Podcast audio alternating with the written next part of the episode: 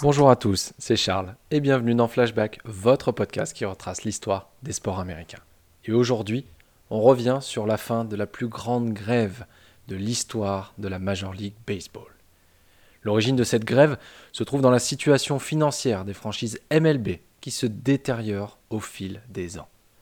Les propriétaires proposent donc une nouvelle répartition des revenus liée à un salary cap.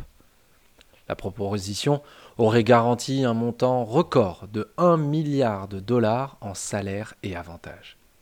Mais la proposition aurait également obligé les clubs à intégrer leur masse salariale dans une structure plus équitable. L'arbitrage salarial aurait été éliminé, la free agency aurait commencé après 4 ans au lieu de 6, et les propriétaires auraient conservé le droit de garder un joueur au bout de 4 ou 5 ans en s'alignant sur la meilleure offre. Les propriétaires ont affirmé à l'époque que leur proposition ferait passer les salaires moyens de 1,2 million de dollars en 1994 à 2,6 millions de dollars en 2001. La MLBPA, l'Union des joueurs, a refusé catégoriquement cette proposition et a menacé de se mettre en grève en septembre 1994, menaçant la post-season.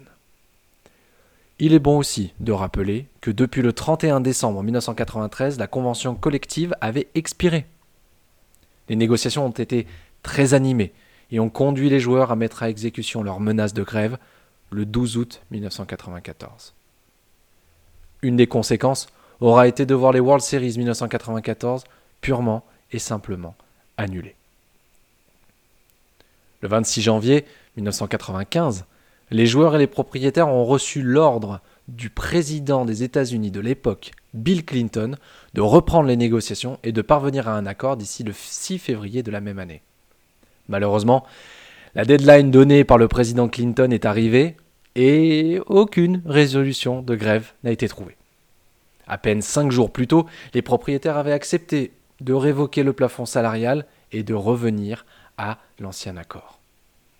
Mais au mois de mars, et après que les propriétaires aient voté l'utilisation de joueurs de substitution, la MLBPA a indiqué le 28 mars qu'elle souhaitait reprendre le travail si un juge du tribunal de district des États-Unis soutenait la plainte de pratique de travail déloyal du National Labor Relations Board contre les propriétaires qui avait été déposée la veille le 27 mars. Une juge le fera. Son nom Sonia Sotomayor. Le 31 mars 1995, elle soutiendra la demande des joueurs, mettant fin à la grève. Pour la petite histoire, Sonia Sotomayor deviendra plus tard juge à la Cour suprême des États-Unis. Le 2 avril 1995, le baseball reprend ses droits, un jour avant la reprise officielle de la saison. Cette grève aura eu des conséquences sévères sur le baseball à court terme, et notamment auprès des fans, qui déserteront un petit peu les stades à la reprise de la saison, portant des t-shirts euh, critiquant cette grève, mais aussi en huant les joueurs, mais également sur les droits TV négociés par la MLB auprès des diffuseurs. J'espère que cet épisode vous a plu et on se retrouve dès demain pour un nouvel épisode de Flashback.